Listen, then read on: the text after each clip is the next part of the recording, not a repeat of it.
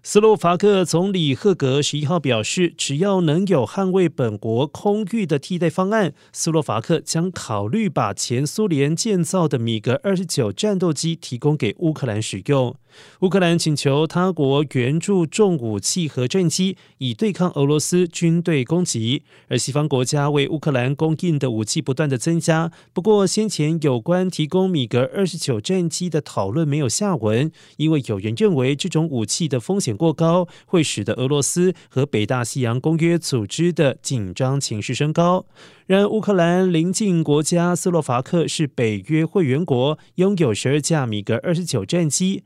波兰以及保加利亚也有相同款的战机。目前，斯洛伐克已经将苏联时期设计的 S 三百型防空飞弹交送乌克兰。